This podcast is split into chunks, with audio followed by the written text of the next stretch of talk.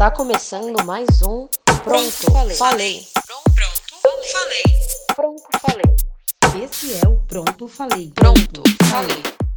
Boa noite, está começando mais um Pronto Falei. Eu sou a Isabela Torres e nessa terça-feira seguiremos apenas vocês e eu. Bom, no programa de hoje vamos falar sobre os assuntos mais comentados que aconteceram nos últimos dias e rodaram aí nas redes sociais. A gente começa o programa com uma notícia absurdamente assustadora e de enorme tristeza um adolescente de 18 anos, na verdade eu vou chamar aqui pelo que ele realmente é, que é um assassino da pior escória da sociedade, de 18 anos de idade, na manhã desta terça-feira, invadiu armado com um facão uma escola infantil localizada no município de Saudades, em Santa Catarina, e atacou alunos e professores. A escola atendia bebês entre seis meses e dois anos de idade. Ainda não há muitas informações do terror, porque aconteceu ainda essa manhã e ainda está sob investigação, mas, de acordo com o Corpo de Bombeiros Militar que atendeu o ocorrido, dois bebês com menos de dois anos de idade e uma professora morreram ainda no local. Um terceiro bebê e uma funcionária terceirizada que estava na sala no momento do crime morreram no hospital. De acordo com o segundo batalhão da PM de Chapecó, que prestou apoio na ocorrência, a corporação começou a receber várias ligações de moradores e funcionários pedindo socorro por volta das 10h35 da manhã, conforme reportagem do G1. Segundo os relatos, uma pessoa que havia entrado na escola estava golpeando alunos e professores com um facão.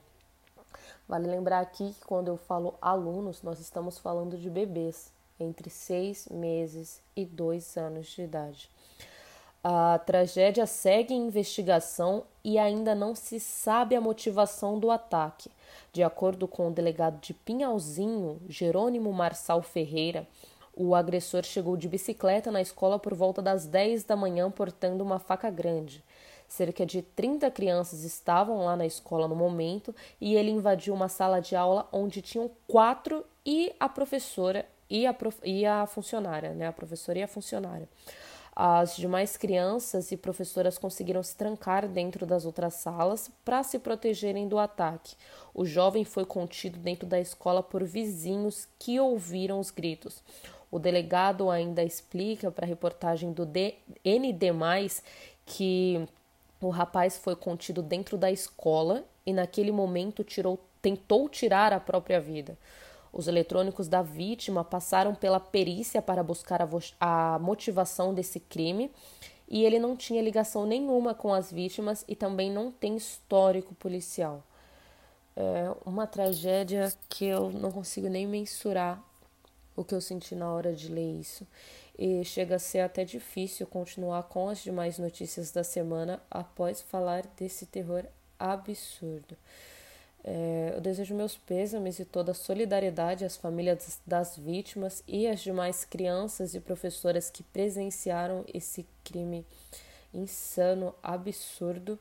E eu nem sei se há justiça possível para algo tão lastimável como isso, mas só podemos esperar que ela seja feita.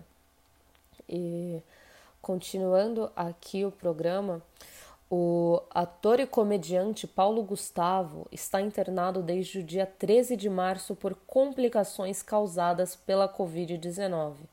De acordo com o boletim médico divulgado pela assessoria do artista, o quadro clínico de Paulo é instável e de extrema gravidade. No último domingo, 2 de maio, após redução dos sedativos, o humorista chegou a acordar e interagiu com os médicos e com o marido. No entanto, naquela mesma noite ele apresentou uma piora súbita, com redução no nível de consciência.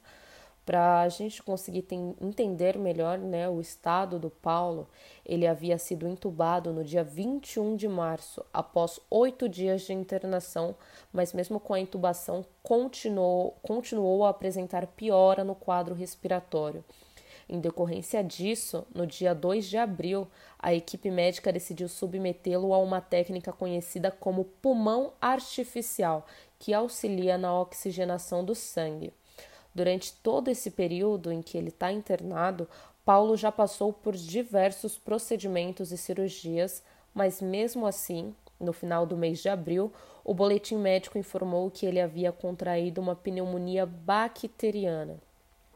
Apesar do estado após essa pneumonia, na época os médicos se diziam otimistas em relação ao tratamento, o que mudou com essa nova complicação que apareceu, né?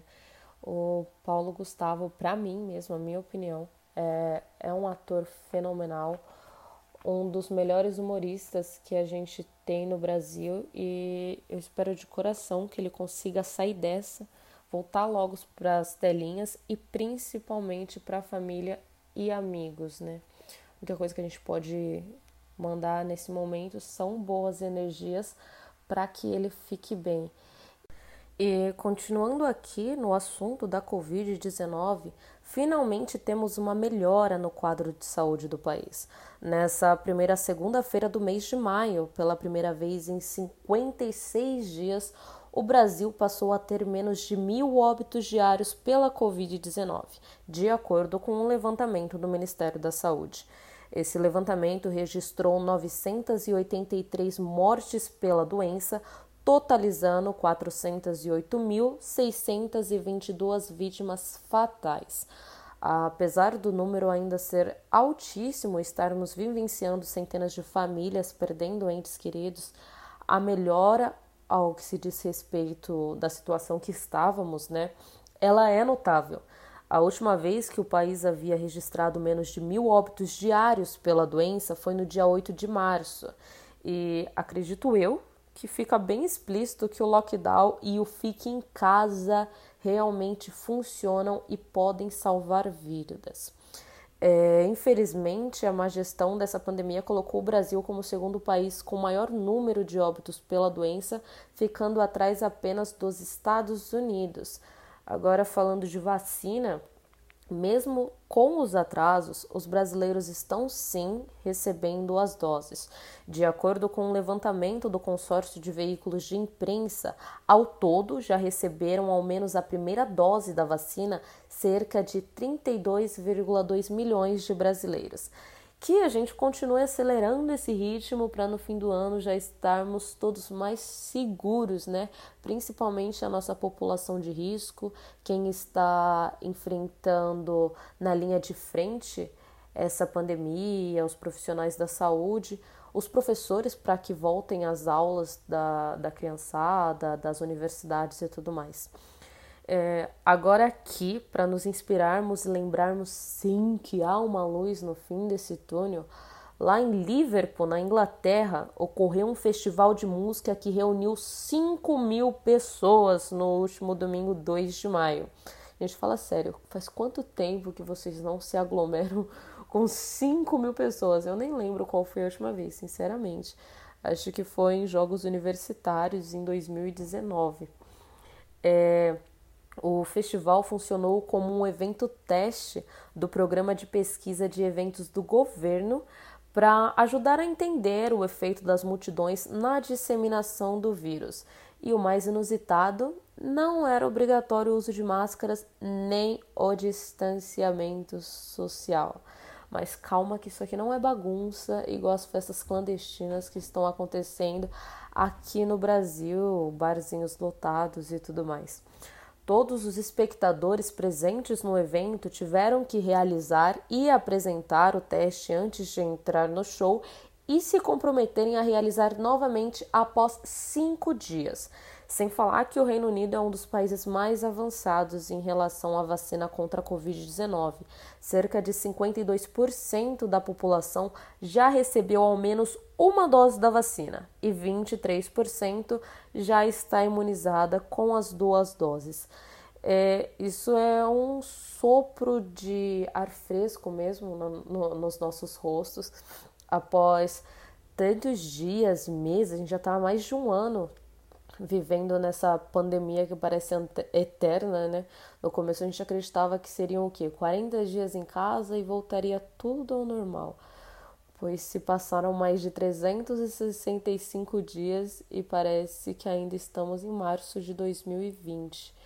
É, notícias de mortes o tempo todo na TV em decorrência da doença, é, os números de infectados aumentando, nós mesmo com a nossa vivência próxima, própria, vendo pessoas cada vez mais próximas sendo levadas pela Covid, vindo a óbito ou é, contraindo a doença, mesmo que não estejam em estado graves. É, eu conheço tanta gente que já pegou Covid-19, eu mesma já peguei, minha família aqui toda, todo mundo, mas graças a Deus não, ninguém ficou em estado grave. A gente se cuidou bem, se manteve em quarentena e é isso que é o necessário. As pessoas estão tendo que sair para trabalhar, mas se manter seguro, respeitar as medidas de segurança. Sei que o distanciamento social nem sempre é possível. Né? Eu pego o metrô, eu pego o ônibus, eu sei que não é questão de querer estar longe da pessoa, porque simplesmente não dá, não dá. Não. A capacidade de metrôs e ônibus, estou falando aqui em São Paulo, que é uma grande metrópole, ela não tem capacidade de manter um fluxo em que todo mundo vá sentadinho com distanciamento social em um horário de pico, por exemplo, em que está indo todo mundo trabalhar. Mas tentando medir as demais medidas, tam, é, manter né, as demais medidas já é alguma coisa. E é bem importante, isso pode salvar vidas, salvar a sua vida, a da sua família. Então, vamos nos manter seguros em casa o máximo possível para tentar finalizar esse programa de uma forma mais leve, então a gente falar um pouco de Big Brother Brasil. Essa edição de 2021 deu muito o que falar nas redes sociais, levantaram diversas pautas, racismo, homofobia, é, a questão do, da saúde mental mesmo, quando a gente teve lá o, o participante Lucas no começo do programa pedindo para sair, pois não aguentava, não aguentava mais e a gente não tinha o quê? Duas semanas dele dentro da casa. Então foi bem complicado e foi muito falado. E hoje acontece a grande final, estamos na reta final realmente, agora só em 2022. E os nossos finalistas são Juliette Freire, Camila de Lucas e Fiuk, o famoso filho do Fábio Júnior e irmão da Cleo Pires. Mas, como Glória Pires já nos lembrou algumas vezes nas redes sociais, ela é mãe apenas da Cleo Pires e do Fiuk não. É, o vencedor do, da edição leva um prêmio de um milhão e meio de reais. Gente, imagina, passar três meses de férias naquela casa com piscina, com comida de graça, saindo aqui com fama e ainda de quebra um milhão e meio de reais na conta.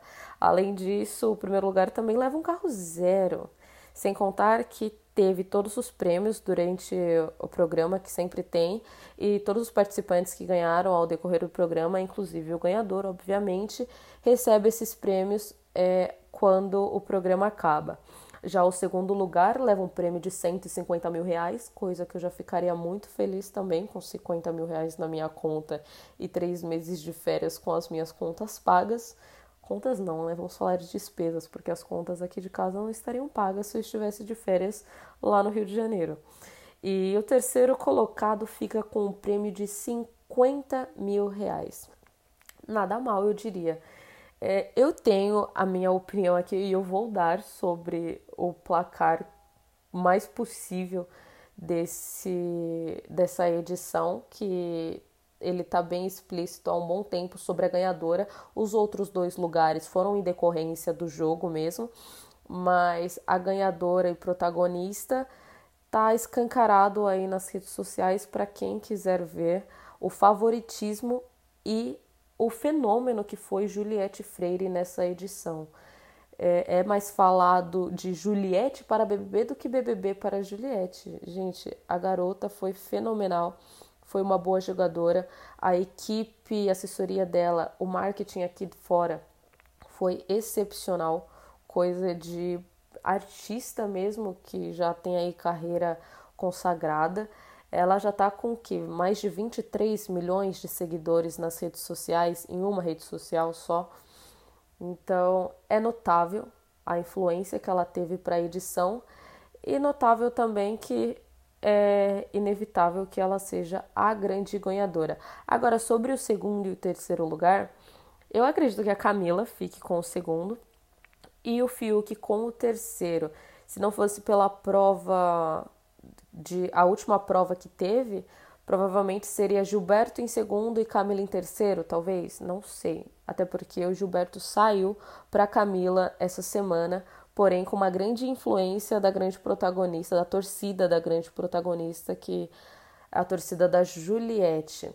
Então ficamos aí é, prestando atenção no que está por vir, não só no Big Brother, que acaba hoje, mas em todas as notícias, as que falamos hoje, se tiverem alguns desdobramentos, comentaremos aqui no programa sobre os assuntos que falamos nas semanas anteriores. Também traremos todos os desdobramentos e repercussão que teve. É, Semana que vem nós vamos falar sobre economia com o nosso convidado especial de sempre, o economista Walter Bispo Júnior, sobre os cortes orçamentários deste ano, que atingiu principalmente a pasta da educação. Então, pronto, falei de hoje vai ficando por aqui. Eu sou a Isabela Torres e semana que vem a gente se vê de novo.